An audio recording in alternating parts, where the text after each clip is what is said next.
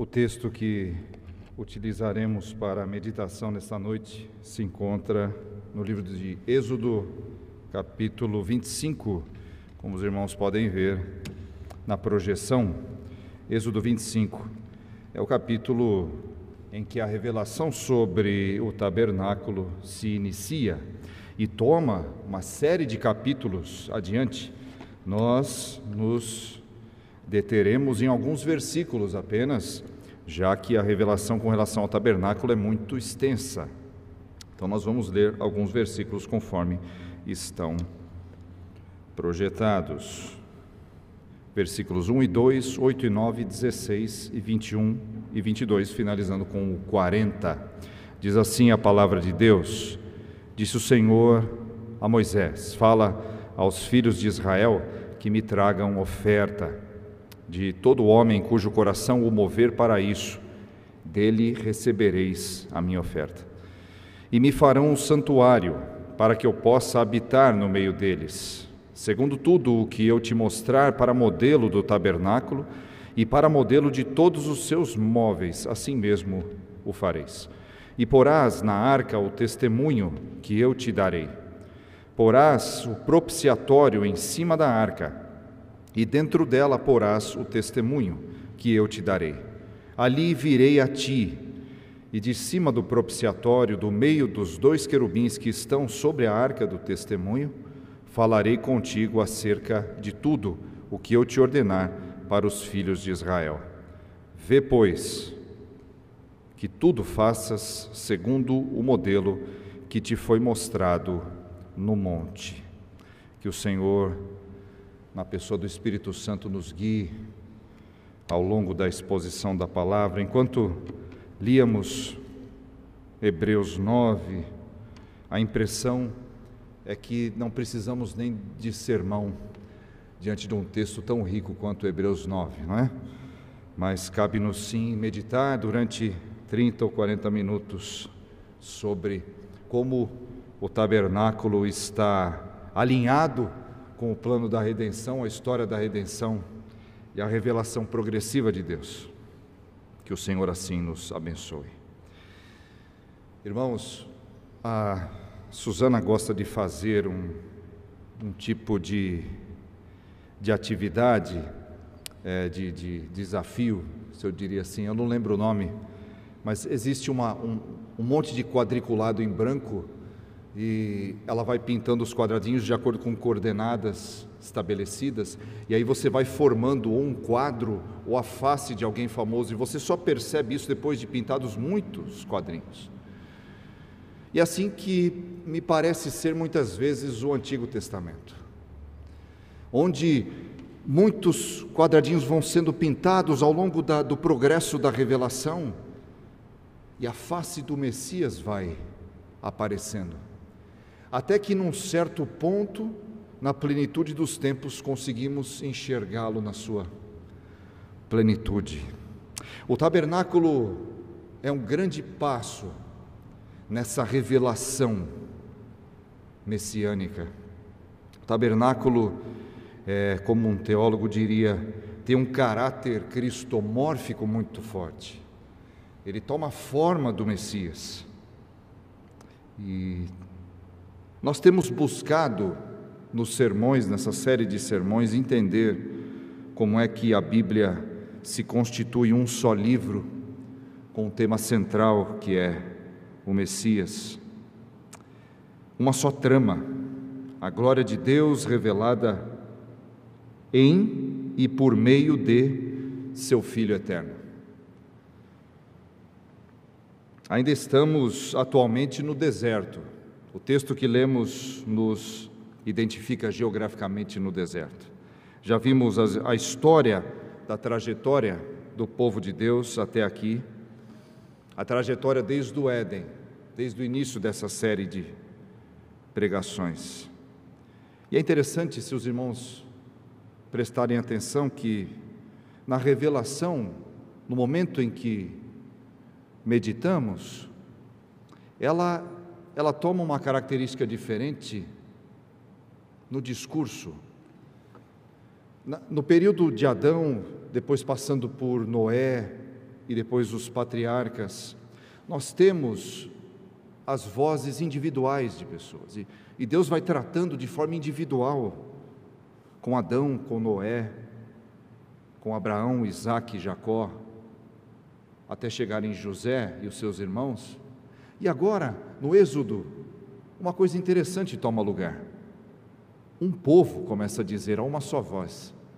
E as frases que nós temos em Êxodo é de uma nação falando, não de uma voz individual. Mas agora a característica da diversidade do povo de Deus toma corpo.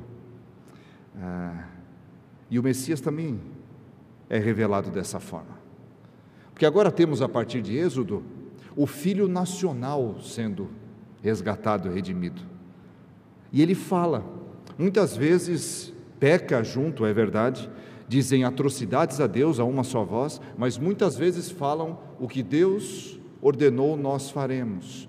É como se um só, chamado Israel, falasse com Deus. Obviamente temos a mediação de Moisés, mas é interessante como o povo passa a ter uma identidade única com o progresso da revelação. E é o momento onde nos encontramos. Deus então redime este povo da escravidão do Egito, traz as dez pragas, abre o mar vermelho, traz um caos para estabelecer seu cosmos, como estudamos de manhã na classe dos adultos. E agora, após o que ouvimos no domingo passado, a, a, a entrega da lei aos pés do Monte Sinai, vimos ali, Deus então agora passa a dar ordens para Moisés a respeito de um tabernáculo, a respeito de uma tenda. Uma, uma tradução mais literal seria uma tenda. Deus agora ordena a construção de uma tenda para si. Disse muito bem um autor: o detalhamento preciso transmite, o detalhamento preciso do tabernáculo. Irmãos, vamos ver que é praticamente um terço de Êxodo para falar disso desse capítulo 25 até quase o final de Êxodo, vamos ter descrições sobre o tabernáculo, seus móveis, o sacerdócio, o sistema sacrificial, até o final do livro. Esse detalhamento preciso, ele transmite um sentido de ordem celestial no meio de um caos terreno. É por isso que Deus salienta para Moisés, conforme lemos aqui: faça tudo conforme o um modelo. Faça conforme o modelo. Porque o modelo é a essência da coisa, é um modelo celestial, assim como o autor aos Hebreus salientou. Tratava-se apenas de uma parábola terrena, o tabernáculo que foi construído. E eu gostaria de meditar com os irmãos três características desse tabernáculo que estão nesse texto, e essas características vão se repetir ao longo da revelação, e elas também, na verdade, são cumprimentos do que já havia passado. O tabernáculo, irmãos, é um cumprimento, é um cumprimento do que já havia passado. Existe um já e um ainda não, ainda nesta época. Ele cumpre o que estava para trás dos patriarcas, mas ainda aponta para um cumprimento maior final. Então, antes de falarmos dessas três características, eu só gostaria de lembrar os irmãos de que a graça era eficazmente comunicada aos nossos irmãos do passado. Muitas vezes nós lemos os textos do Antigo Testamento, e em especial do tabernáculo, e a quantidade de detalhes das, é, cerimoniais nos tira a, a, a atenção para a realidade da graça.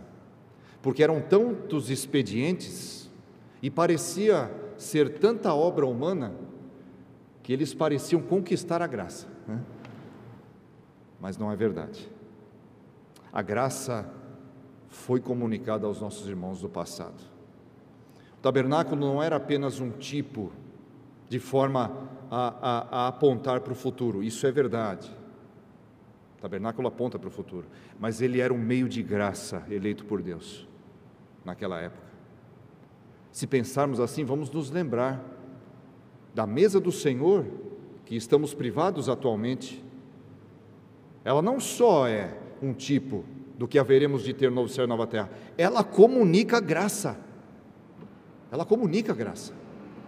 E não podemos nos esquecer que os nossos irmãos do passado viveram sob o pacto da graça, ainda que numa dispensação anterior, ainda que antes da vinda do Messias. E a consciência dos nossos irmãos apontava para isso.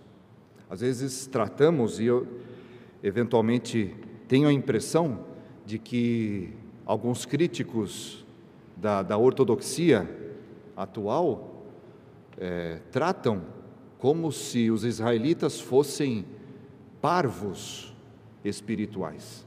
Não sabiam o que estavam fazendo. Eles simplesmente cumpriam regrinhas.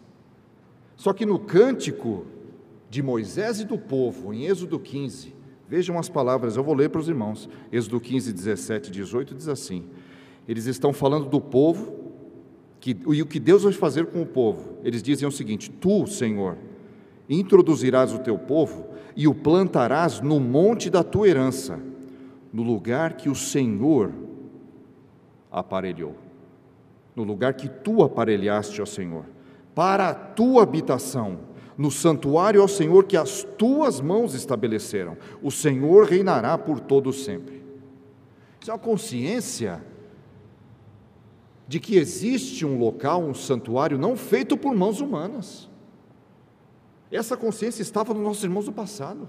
Essa consciência não veio com o autor aos Hebreus. Não podemos nos esquecer disso. Muitas vezes eu me sinto um parvo espiritual diante da fé dos nossos antepassados.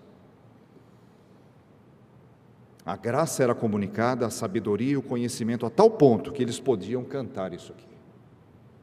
O Senhor vai estabelecer o povo no santuário que ele mora, feito pelas mãos dele. E esse cântico veio antes até da revelação do tabernáculo. Então, antes de tratarmos das três características, eu gostaria de salientar isso para os irmãos. Não nos esqueçamos disso. Pois bem, há no texto lido por nós aqui três características do tabernáculo que eu gostaria de tratar sob três é, perspectivas. É, não são nove divisões, são três, mas eu gostaria de cada divisão tratar como é que essa característica do tabernáculo aponta para o passado, como é que ela mesma era algo no presente para a revelação daqueles que lá estavam e como é que ela apontava para o futuro. Primeira característica, irmãos, está nos versículos 8 e 9. Vejam, versículos 8 e 9 dizem assim, então, estou no capítulo 24, perdão. E me farão um santuário para que eu possa habitar no meio deles. Na verdade, o versículo 8 é, é crítico aqui. Me farão um santuário para que eu possa habitar no meio deles. A primeira característica é que o tabernáculo era chamado tenda da habitação. Tenda da habitação. Que coisa fabulosa é o Deus Criador dizer: faça uma tenda porque eu vou morar no meio de vocês. Façam uma tenda, construam, edifiquem uma tenda para mim, me façam um santuário para que eu possa habitar no meio de vocês. E o que é interessante, irmãos, é que de cara, de cara, ainda que tenhamos sim, na, na, na, no detalhamento da revelação, ouro, pedras preciosas para as vestimentas dos sacerdotes, é, linho fino e tudo do melhor, ainda assim tratava-se de uma tenda. O que Deus está falando para o povo, quando Ele diz: faça um lugar, um lugar para minha habitação, é: eu me identifico com vocês. Vocês habitam em tendas, eu vou habitar numa tenda. Vocês são nômades, eu serei nômade no meio de vocês a identificação com o povo. E o povo era para entender isso, essa identificação que Deus tem com o povo. O Senhor Deus fez a sua primeira morada no Éden. Ele criou o homem e a mulher, a primeira igreja, a sua imagem e semelhança, e os colocou lá, no local da sua habitação. Ele habitava no meio do seu primeiro povo, Adão e Eva. Ezequiel 28 diz, chama o Éden de jardim de Deus, de monte santo de Deus, de santuário. Nós sabemos que o Éden era um monte, porque Ezequiel 28 nos diz isso. Era um local alto, era um monte, o jardim ficava num monte. Isso está em Ezequiel 28. E Deus habitava lá. E ele coloca o povo junto de si. Com a queda, entretanto, o homem é expulso. Ele é expulso no sentido de que não tem mais acesso à árvore da vida. Porém, Deus insiste em habitar com o seu povo. Não foi uma expulsão como ocorreu com Caim, expulso completamente da presença de Deus. Não. O texto santo nos diz que Enoque andava com Deus, de que Noé andava com Deus, de que Deus se chega para Abraão e diz: anda na minha presença. Deus habita com o povo. A tenda da habitação, que é o tabernáculo, era um cumprimento temporal, provisório ainda, do que já vinha acontecendo no passado. Desde a queda, Deus não desistiu de morar com o homem, de se identificar com ele. Por onde Abraão passava, Deus estava com ele. Eu sou contigo. Assim como o povo tinha uma, mora, uma moradia, uma habitação provisória, Deus decidiu também ter uma habitação provisória. Mas aí vem a pergunta: qual seria então a moradia permanente? Porque o povo, nessa identificação com Deus, sendo nômade, chegaremos em algum lugar e não mais viveremos como nômades. Qual seria a habitação permanente de Deus? Seria por acaso o templo de Jerusalém? Porque o templo parece ser unicamente o tabernáculo sem mobilidade agora é fixo. As mesmas três divisões do pátio externo, o santo lugar e o santo dos santos. E a arca da aliança dentro do santo dos santos. O mesmo sistema sacrificial. Agora será que chegamos? Chegamos no lugar definitivo? Não. Porque não é isso que ele diz para Davi também. Quando Davi, futuramente, recebe a promessa de Deus e Davi tem o desejo, ele diz para o profeta, enquanto é, teve descanso dos seus inimigos, segundo Samuel 7, ele disse ao profeta Natan: Olha, eu moro em casa de cedros e a arca de Deus se acha numa tenda. O que, que Deus diz para Natan? Vai, diz a Davi: Assim diz o Senhor: Edificar-me-ás tu casa para a minha habitação? Porque em casa nenhuma habitei desde o dia em que fiz subir os filhos de Israel do Egito até o dia de hoje, mas tenho andado em tenda, em tabernáculo. Em todo lugar em que andei com todos os filhos de Israel, falei acaso alguma palavra com qualquer das suas tribos a quem mandei apacentar o meu povo de Israel, dizendo: Por que não me edificais uma casa de cedro? Agora, pois, dirás ao meu servo Davi: Assim diz o Senhor dos Exércitos: Tomei-te da malhada de trás das ovelhas, para que fosses príncipe sobre o meu povo, sobre Israel. E fui contigo por onde quer que andaste. Eliminei os teus inimigos diante de ti e fiz grande o teu nome, como só os grandes têm na terra. Prepararei lugar para o meu povo, para Israel. Como assim prepararei lugar? Davi está ouvindo isso, ele já está em Jerusalém. Ele já está na terra prometida. O Senhor diz: Prepararei lugar para o meu povo, para Israel. E ele diz: E o plantarei, para que habite no seu lugar e não seja mais perturbado, e jamais os filhos da perversidade o aflijam como dantes, desde o dia em que mandei houvesse juízes sobre o meu povo de Israel. Dar-te-ei, porém, descanso de todos os teus inimigos. Também o Senhor te faz saber que Ele, o Senhor, te fará casa. Quando os teus dias se cumprirem e descansares com os teus pais, então farei levantar depois de ti o teu descendente que procederá de ti e estabelecerei o, seu reino. Ele está falando de Salomão, talvez, agora a habitação de Deus seria fixa com Salomão. Este, o descendente, edificará uma casa ao meu nome, e eu estabelecerei para sempre o trono do seu reino. O reinado de Salomão foi para sempre? Não, pelo contrário, ele se desviou. Então, as palavras aqui, obviamente, têm um cumprimento parcial em Salomão, mas ainda apontam para algo maior a moradia definitiva de Deus. A moradia, a habitação definitiva de Deus. Que tem tudo a ver com a nossa moradia definitiva. Porque ele se identifica com o povo. Qual seria então a moradia permanente? Se não o que lemos no início do Evangelho de João. E o Verbo se fez carne e tabernaculou entre nós, como muitos traduzem. Habitou entre nós, viveu entre nós. Cheio de graça e de verdade, vimos a sua glória, glória como do unigênito do Pai.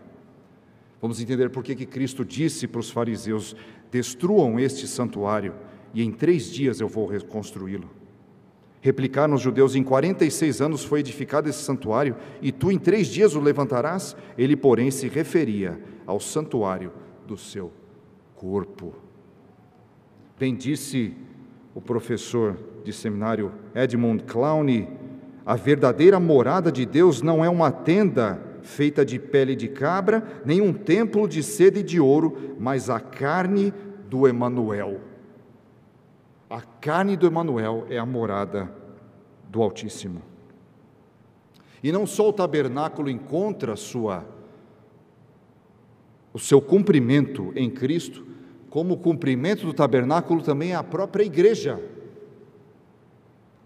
Cristo recebe a morada de Deus de forma sacramentada no seu batismo. Quando o Espírito Santo desce sobre ele, ele recebe o Espírito sem medida, começando a cumprir a profecia de Joel. E então, quando ele sobe aos céus, ascende aos céus, ele então confere o Espírito à igreja no Pentecostes. E depois do Pentecostes, então, Paulo é capaz de escrever em 2 Coríntios 6: que ligação há entre o santuário de Deus e os ídolos? Se parássemos aí, pensaríamos, talvez, numa construção, uma edificação. Mas ele fala: porque nós somos santuário do Deus vivente. Como ele próprio disse: habitarei e andarei entre eles, serei o seu Deus, eles serão o meu povo. A tenda da habitação não só era um cumprimento, do que aconteceu com os patriarcas, mas também ela própria encontrou essa tenda da habitação, encontrou seu cumprimento em Cristo e na sua igreja. Essa é a primeira característica. Em segundo lugar, nós encontramos nesse texto também uma característica que é salientada na pastoral escrita no boletim, a tenda do encontro. Os versículos 21 e 22 dizem assim: Porás o propiciatório em cima da arca, e dentro dela porás o testemunho que eu te darei.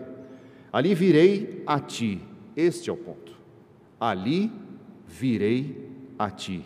E de cima do propiciatório, do meio dos dois querubins que estão sobre a arca do testemunho, falarei contigo acerca de tudo o que eu te ordenar para os filhos de Israel. Eu virei a ti. Eu virei ao teu encontro. A primeira característica é um local de habitação de Deus é a casa dele. Não é a nossa casa que convidamos Deus para entrar, é Ele que convida o homem para entrar na sua, na sua morada. E ele se encontra com o homem. Como bem disse também um outro teólogo, a, a, a, o tabernáculo não era um local de encontro de pessoas, era encontro de um povo com o seu Deus. E esse movimento redentivo de encontro já vinha antes quando eles se dirigiram ao Faraó, antes da libertação. Vejam o que Moisés e Arão disseram ao, ao Faraó do Egito: O Deus dos Hebreus nos encontrou. O Deus dos Hebreus nos encontrou. Deixa-nos ir, pois, caminho de três dias, para que ofereçamos sacrifícios ao Senhor, nosso Deus, e não venha Ele sobre nós com pestilência e com espada.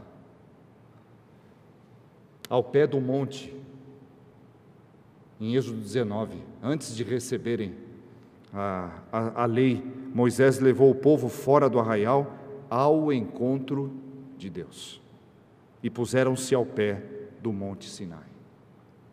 Vejam, esse encontro com Deus é um movimento redentivo, já vem antes.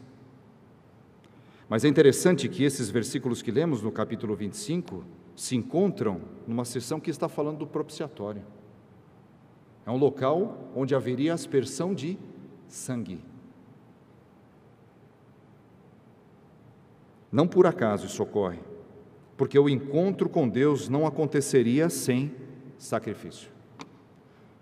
A tenda do encontro era de fato um local fabuloso, onde eu me encontraria com Deus, mas esse encontro não ocorreria sem derramamento de sangue. Vejam, quando eles vão falar com o Faraó, qual que é a argumentação? O Senhor nos encontrou, então nos deixa ir para quê? Para oferecer sacrifícios, para que sobre nós não permaneça a ira de Deus, a pestilência, a cólera. Então, esse encontro tinha um gosto amargo e doce ao mesmo tempo. Amargo, porque haveria um derramamento de sangue, mas doce, porque esse derramamento de sangue era substitutivo. Após a queda, um encontro pacífico com Deus só seria possível por meio desse derramamento, por morte. É por isso que em Gênesis 3, 8, quando Deus vem andando pela viração do dia, buscando se, a se encontrar com Adão e Eva, o que eles fazem? Eles fogem, eles correm da presença de Deus, porque sabem que o peso da morte está sobre eles. Esse encontro não pode ocorrer sem o derramamento de sangue. O que ocorre depois, então? Como é que Deus continua a se relacionar com eles? As vestimentas de peles, os animais ali imolados. Como é que Abel se relaciona com Deus? Com sacrifícios, o melhor, as primícias ele traz. Como é que os patriarcas, Noé, Abraão, Isaac e Jacó, como é que eles se relacionam com Deus? Elevando altares, sacrificando animais. Obviamente, ainda não havia a ordem explícita, não encontramos isso.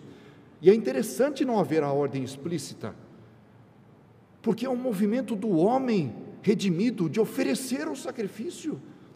Agora Deus está aumentando a revelação, é verdade, Ele aumenta os detalhes. Quantos detalhes nós temos aqui do sistema sacrificial, mas vemos que o povo redimido, já na época dos patriarcas, tinham isso de forma tácita. A fé trazia isso. Quem mandou Abel sacrificar? Ou Noé? Ou Abraão, Isaac ou Jacó? Você não encontra isso. Mas eles estão cientes de que o encontro com Deus envolve derramamento de sangue. Vemos então a importância desse sistema sacrificial, a importância dele. E a tenda do encontro tem tudo a ver com isso. Existia não somente a necessidade de derramamento de sangue, mas existia a necessidade de uma relação pessoal com a vítima. Uma relação pessoal com a vítima. Não poderia haver uma, um mercado, uma impessoalidade, como Cristo encontrou nos seus dias e se irou, mas uma relação próxima com a vítima.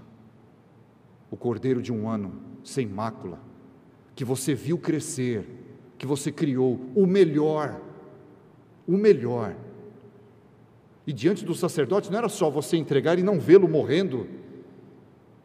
Você o levava diante do sacerdote, punha a mão sobre a sua cabeça enquanto o seu pescoço era cortado.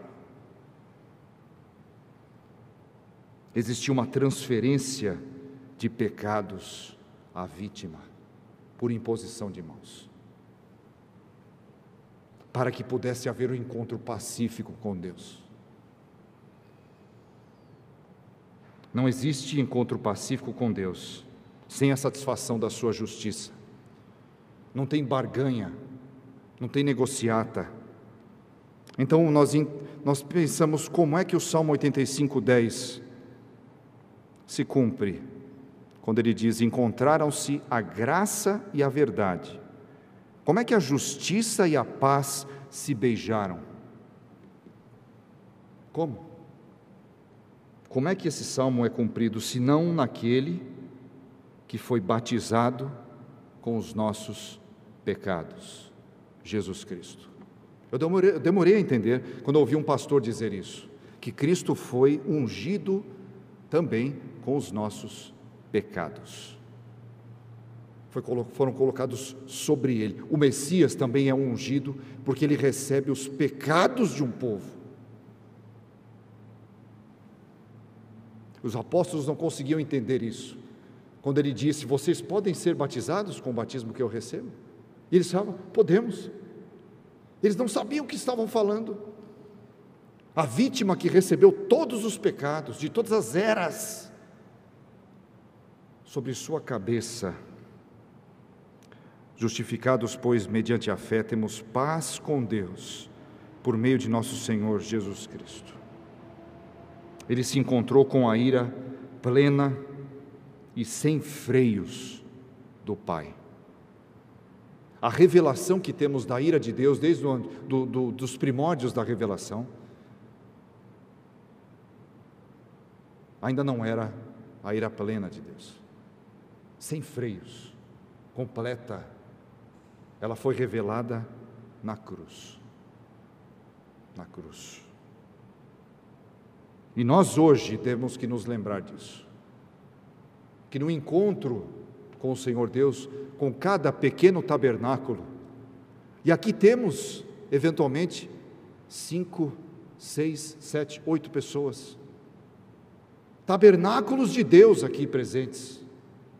Nesse encontro, ele não ocorre sem sangue. Porque mesmo hoje não temos um culto sem provisão de sacrifício.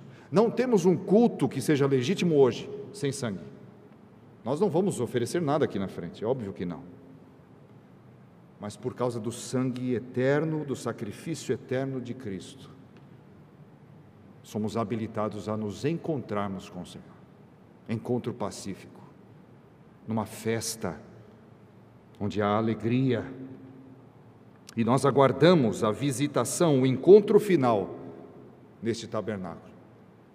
A tenda do encontro também aponta para a igreja, porque aguardamos o encontro final de Deus.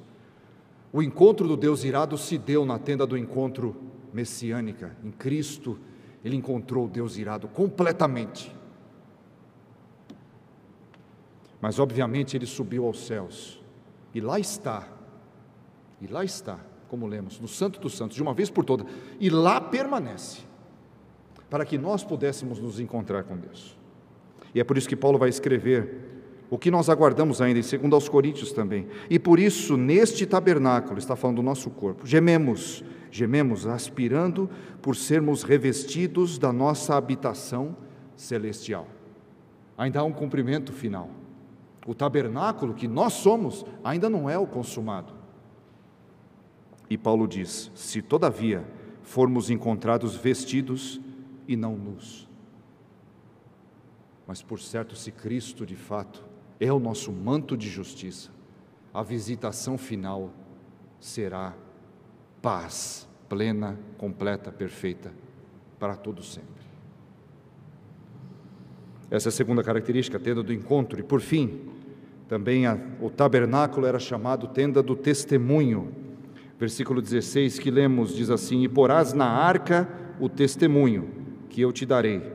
E nos versículos 21 e 22 que lemos, ele volta a dizer: Porás o propiciatório em cima da arca, e dentro dela porás o testemunho Ali virei a ti de cima do propiciatório, do meio dos dois querubins que estão sobre a arca do testemunho, falarei contigo. Então, terceiro lugar é a tenda do testemunho. Nós bem sabemos que o testemunho diz respeito às tábuas da lei, que são os termos de um pacto. Os termos de um pacto. Os termos de um pacto eram colocados lá dentro. E muitas vezes também somos levados a pensar apenas no aspecto da acusação, talvez. Aqui está, hein? Você lembra da sua obrigação? Está aqui, ó. Está na arca do testemunho. Eu não me esqueci, não. Você tem que cumprir aqui os mandamentos. É lógico que não é dessa forma. Mas muitas vezes pensamos assim. Deus está lembrando. Ó, tem obrigações. É verdade. Mas talvez nos esquecemos, às vezes, de que a lei não era simplesmente a ordem de Deus, fria, dura, seca, mas era a revelação do seu desejo, revelação do coração de Deus. Ele está falando na arca, no local mais sagrado, vocês vão pôr os meus pensamentos ali. A tenda do testemunho era a comunicação de pensamentos, era a comunicação de sabedoria. É por isso que nós temos sermões aqui no culto. Importantíssimo. Revelar ao povo o coração de Deus, sua sabedoria. Guardar a lei é amar a Deus de volta. E é por isso que o capítulo 25 começa: tragam ofertas, tragam ofertas, ofertas liberais, voluntárias, tragam. Porque Deus dá a oportunidade de amá-lo de volta. Salmo 25, 14 diz o seguinte: A intimidade do Senhor é para os que o temem, aos quais ele dará a conhecer o que? A sua aliança. É a intimidade do Senhor. Onde é que está a aliança? Dentro da arca. As tábuas do testemunho. A tenda do testemunho era Deus não somente abrindo a sua casa para nós, era Deus abrindo o seu coração para nós. Não estamos lidando com um Deus frio, como os pagãos fazem, sem qualquer relacionamento com o adorador. Uma obra de barganha, de troca troca de interesses. Não estamos tratando de paganismo aqui, estamos tratando do cristianismo verdadeiro, da religião verdadeira. E Deus fez isso com Adão. Ele não só o criou a sua imagem e semelhança, respirou nas narinas de Adão o fôlego da vida, mas ele chama, vem aqui, e dá uma ordem, e revela o seu desejo. Deus revela a Adão isso. Ele revela a Noé, ele revela a Abraão, a Isaac e a Jacó. E ele faz isso com o seu filho Israel. Ele revela o seu coração. Mas todos estes ainda prefiguravam aquele que disse em João 14: Eu procedo assim para que o mundo saiba que eu amo o Pai e que eu faço como o Pai me ordenou. Se alguém me ama, guardará minha palavra, e o Pai o amará. E viremos para ele e faremos o que nele? Morada. Morada. A tenda do testemunho aponta para isso. A guarda da lei, do amor a Deus. Era o local em que isso se revelava. Salmo 48 é uma confissão do próprio Messias antes de nascer. Agrada-me fazer a tua vontade. Ó oh Deus meu, dentro do meu coração está a tua lei. Estávamos numa em algum estudo de quarta-feira, umas quartas-feiras atrás aí, Reverendo Wilson trouxe um texto e eu estava já meditando sobre o tabernáculo. Quando ele leu aquele texto de Jeremias 31, eu entendi por que o autor aos Hebreus cita esse texto. Jeremias 31 diz assim, 31, 33.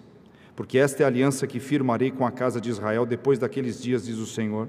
Na sua mente imprimirei as minhas leis, também sobre o seu coração as inscreverei, e eu serei o seu Deus, eles serão o meu povo. Onde é que Deus está colocando o testemunho agora? Na mente e no coração da igreja. O tabernáculo, a tenda do testemunho. E o autor aos Hebreus cita isso no capítulo 8, porque ele vem falando de quê? Do tabernáculo. Ele vinha falando do tabernáculo no capítulo 8. Então ele cita Jeremias, porque na tenda do testemunho agora, nos últimos dias, são a nossa mente e o nosso coração. Os locais onde Deus coloca a sua lei, o seu testemunho.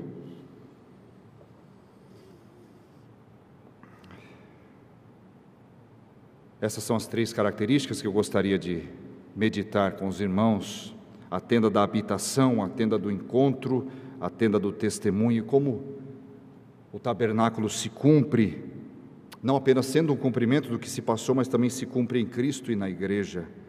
E eu finalizo com algumas considerações no título do sermão. Quem é que, Senhor, habitará no teu tabernáculo? Quem há de morar no teu santo monte? Salmo 15. O que vive com integridade, pratica a justiça e de coração fala a verdade. O que não difama com a sua língua, nem faz mal ao próximo, nem lança injúria contra o seu vizinho. O que a seus olhos tem por desprezível ao réprobo, mas honra os que temem ao Senhor. O que jura com dano próprio não se retrata. O que não empresta o seu dinheiro com usura, nem aceita suborno contra o inocente. Quem deste modo procede, não será jamais abalado. Quantas vezes eu ouvi esse salmo num contexto moralista? Isso aqui não é um salmo moralista. Poxa vida, como é que eu estou em falta? Bom, é bom, é bom que nos sintamos em falta com Deus, é verdade. Mas isso aqui é um salmo messiânico. Aliás, irmãos, não existe salmo não messiânico, a propósito. Não existe. Mas esse salmo deixa muito claro: quem é que vai habitar no tabernáculo? Quem é que pode permanecer no Santo dos Santos? Os irmãos conseguem imaginar? No dia da expiação, uma vez ao ano, uma vez ao ano, o sacerdote tirava suas vestes que de tantos, tantas pedras preciosas e ouro, não. Era uma veste branca de purificação, humilde. Era de humilhação.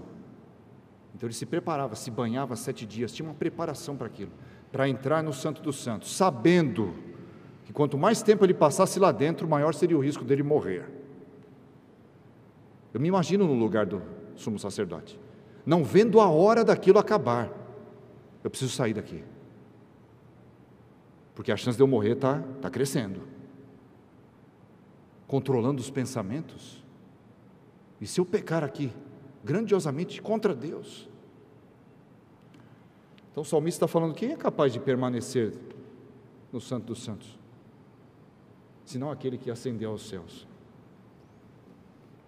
E não, não numa parábola, não numa sombra do Santo dos Santos, mas no verdadeiro Santo dos Santos. E permanece até hoje. Ele até hoje está lá, fazendo intercessão por nós. Então não há entendimento sobre tabernáculo sem entendimento de Cristo e Sua obra. E vocês percebem que no Salmo 15 nós temos a questão da habitação, do encontro, do testemunho. Quem habitará, Senhor? Quem é que vai se encontrar com o Senhor permanentemente? diante da tua ira é aquele que guarda o testemunho. Eu tenho condições de cantar o Salmo 84? Com amáveis são os teus tabernáculos, Senhor dos exércitos? Será que eu vou cantar isso olhando para a igreja vazia? Não está vazia, temos irmãos aqui. Mas se eu vier no meio da semana olhar os bancos, a edificação, será que é isso? Quão amáveis são os teus tabernáculos, Senhor. Esse prédio aqui, que há de ser consumido pelo fogo? Ou será que eu devo olhar para os meus irmãos da fé, que estão em Cristo, que habitam em Cristo, e então cantar o Salmo 84? Quão amáveis são os teus tabernáculos, Senhor. Minha carne exulta, o meu corpo anseia por isso. Meu corpo anseia pela reunião com os irmãos, por um almoço comunitário, pela santa ceia com os irmãos, pelo novo céu e nova terra, para sempre. Nós temos condições de cantar, porque, como disse o pastor Wilson no boletim, nunca mais o povo de Deus será expulso da sua presença. Nunca mais o povo de Deus será expulso da sua presença. Essa certeza nós só temos por causa do nosso Senhor Jesus Cristo. Que Ele nos abençoe e continue a nos abençoar no entendimento dessas verdades. Amém.